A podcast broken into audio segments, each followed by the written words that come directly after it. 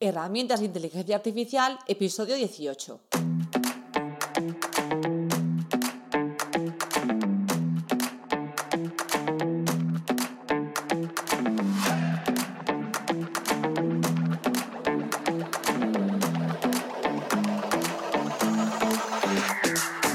Hola, soy Silvia Pinazo y esto es Herramientas de Inteligencia Artificial, el podcast en el que a través de mini píldoras de audio hablamos sobre la actualidad, conceptos y uso de herramientas de inteligencia artificial que podemos aplicar en proyectos profesionales.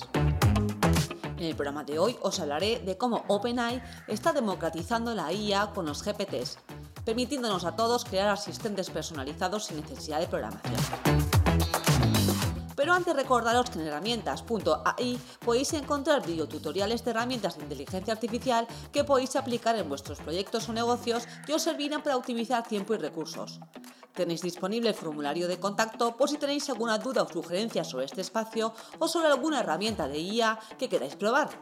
Podéis ir a herramientas.ai barra contacto y dejarme allí vuestro mensaje.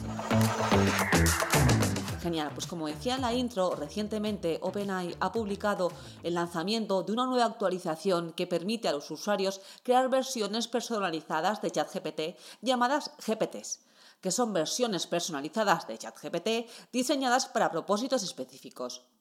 Están diseñadas para satisfacer necesidades concretas, ya sea en la vida diaria, tareas específicas en el trabajo o en el hogar, y además se pueden compartir con otros usuarios. ¿Y qué significa eso para nosotros? Bueno, pues significa que eh, a partir de ahora pues podemos crear nuestras propias versiones de ChatGPT y están, pueden estar adaptadas a nuestras necesidades. Y lo más importante es que pues, no se requieren específicamente muchos conocimientos ni de programación ni de informática. Configurarlos implica únicamente iniciar una conversación, eh, luego dar instrucciones y conocimientos adicionales y crear sus capacidades, como buscar en la web, crear imágenes o analizar datos. En la plataforma de cursos tenéis ya disponible el videotutorial Cómo crear tu propio GPT, donde explico de manera sencilla cómo crear un GPT desde cero. En este caso he creado un asistente que actúa como guía turístico de la ciudad de Valencia, pero las opciones para crear GPT son infinitas, tan infinitas como nuestra imaginación nos lo permita.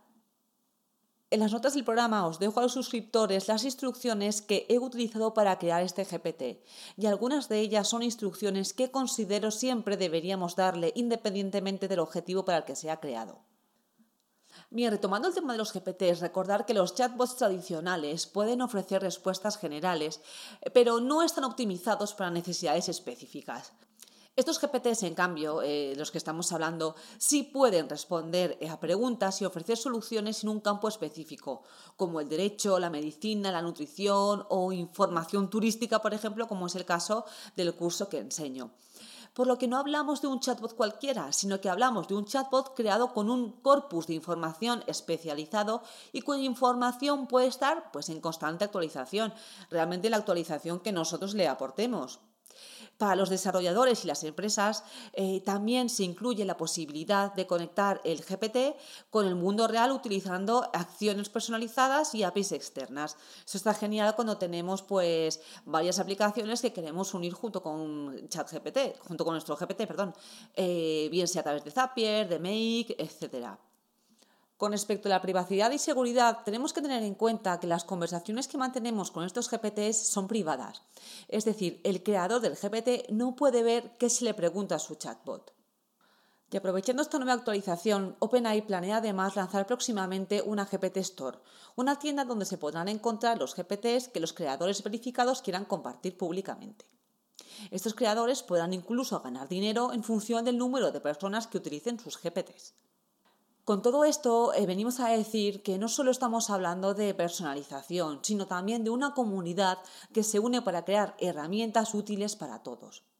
Vale, importante que sepáis que tanto la creación como el uso de los GPTs están disponibles únicamente para usuarios de ChatGPT Plus e Enterprise, pero es bastante probable que OpenAI los haga accesibles para más usuarios en un futuro muy próximo. Antes de acabar, quería dejaros también para que probéis un GPT público que he creado llamado Tomonota, cuya función es actuar de conversor de notas manuscritas y es especialmente útil para convertir borradores de notas de trabajo en notas limpias y detalladas.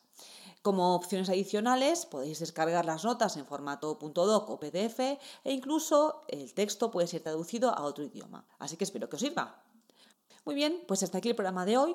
Como habréis podido escuchar, la versatilidad de estos GPTs es realmente asombrosa y yo os animo a que hagáis el curso Cómo crear tu propio GPT y a partir de ahí comencéis a crear pues, los vuestros propios. Podéis enviármelo si queréis al formulario de contacto de herramientas.ai barra contacto. Agradeceros como siempre vuestra escucha, muchas gracias también por vuestras valoraciones de 5 estrellas en Spotify y nos vemos en el siguiente capítulo. Chao, chao.